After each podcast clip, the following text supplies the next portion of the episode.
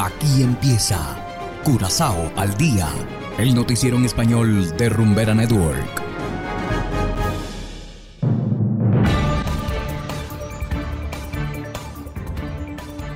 Muy buenas tardes, estimados oyentes de Rumbera Network 107.9 FM. Asimismo, saludamos a quienes nos escuchan en formato podcast a través de noticiascurazao.com. Yo soy Ángel Van Delden y estos son los titulares correspondientes al día de hoy, 25 de julio de 2022. Gobierno otorgará subsidio para la compra de uniformes escolares. Hoteles más pequeños apenas se beneficiaron de crecimiento turístico. Sociedad Bolivariana de Curazao celebró en grande sus 85 años. Y en internacionales, Petro califica de fructífera reunión con delegados de Estados Unidos en Bogotá. Esto es Curazao al día con Ángel Van Delden.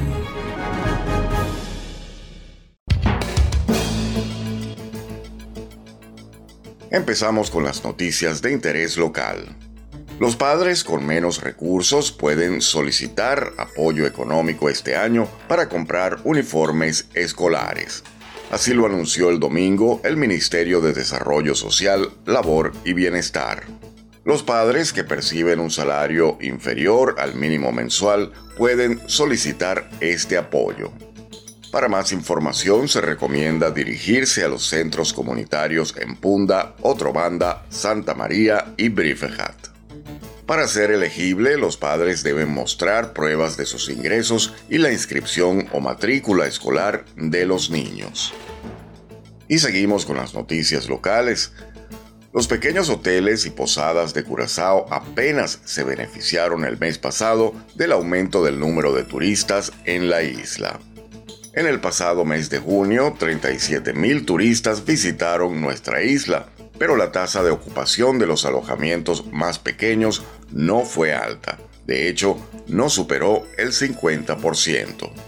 Según un comunicado de prensa de las empresas de alojamiento más pequeñas, Casha, en asociación con Chata, Junio fue un mes para que los propietarios de los apartamentos y hoteles más pequeños hagan trabajos ocasionales que de otro modo no podrían hacer. Y continuamos en materia de cultura. El pasado domingo 24 de julio de 2022, Curazao celebró el natalicio 239 de Simón Bolívar y los 85 años de la Sociedad Bolivariana de Curazao. Representantes del gobierno y otras organizaciones acompañaron a la directiva de la Sociedad Bolivariana en la colocación de ofrendas florales ante la estatua del Libertador. Posteriormente, una serie de actos se realizaron en el interior de la sede de la Sociedad Bolivariana.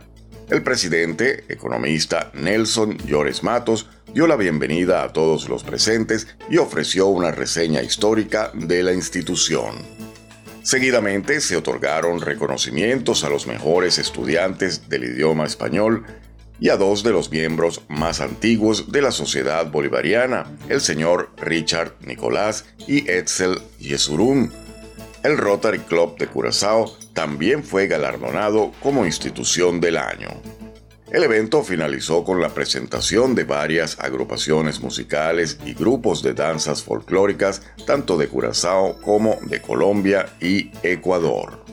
Por el gobierno de Curazao estuvo presente la gobernadora, señora Michelle Russell Capriles, la presidente del Parlamento, Chareti América, la viceprimera ministra Rudmilda Larmoni Cecilia y la ministra de Salubridad Dorothy Peters Yanga. Representantes diplomáticos de Venezuela, Colombia, México y Perú también acompañaron a la sociedad bolivariana en esta importante fecha.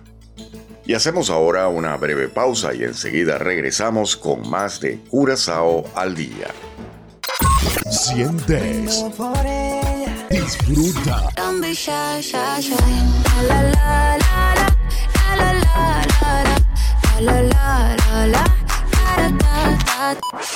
Si no lo escuchas aquí, no existe. No existe.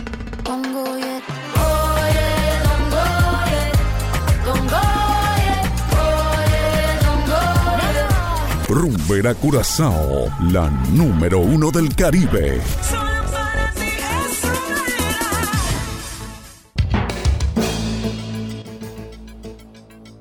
Continuamos ahora en el ámbito internacional.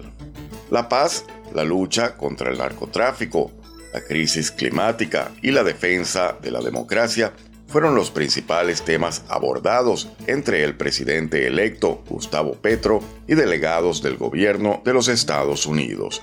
Desde Colombia nos informa el corresponsal de La Voz de América, Manuel Arias Naranjo. Adelante. Como fructífera calificó el presidente electo de Colombia, Gustavo Petro, su reunión en Bogotá con representantes del gobierno de Estados Unidos, encabezados por el secretario principal adjunto de Seguridad Nacional de Estados Unidos, Jonathan Finner, y se abordaron temas estratégicos para los dos países. Temas como la paz, temas como la crisis climática, temas obviamente como la política antidrogas, temas que tienen que ver con la seguridad común, temas que tienen que ver con la democracia en general. Es un encuentro positivo. Entre tanto, la delegación del gobierno Biden, que también estuvo conformada por Phil Gordon, asesor de seguridad nacional de Kamala Harris, Brian Nichols, secretario de Estado para Asuntos del Hemisferio Occidental, Juan González, director principal del Consejo de Seguridad Nacional para el Hemisferio Occidental, y Francisco Palmieri, embajador encargado en Colombia, resaltó las estrechas relaciones que históricamente han existido entre los dos países y la importancia de trabajar con el nuevo gobierno colombiano, como afirmó Jonathan Finner. El presidente Biden nos envió a mí y a mi equipo aquí para reconocer el hecho de que los Estados Unidos y Colombia son dos naciones soberanas, dos socios iguales que tienen una relación profunda que se ha basado y desarrollado en trabajo de décadas y el gobierno Biden está comprometido con fortalecer esta relación en el tiempo. Pese a que aún no se ha divulgado oficialmente quiénes serán los representantes del gobierno Biden en la posesión de Gustavo Petro el 7 de agosto, se especula que podría ser el secretario de Estado de los Estados Unidos, Anthony Blinken, e incluso podría asistir la vicepresidenta Kamala Harris. Manuel Arias Naranjo, Voz de América, Colombia. Y de esta manera, estimados oyentes, llegamos al final de Curazao al día. No olviden que pueden descargar nuestra aplicación Noticias Curazao totalmente gratis desde Google Play Store. Trabajamos para ustedes Saberio Ortega en el control técnico y ante los micrófonos Ángel Van Delden. Tengan todos una feliz tarde y será hasta la próxima. Aquí termina Curazao al día, el noticiero en español de Rumbera Network 107.9 FM.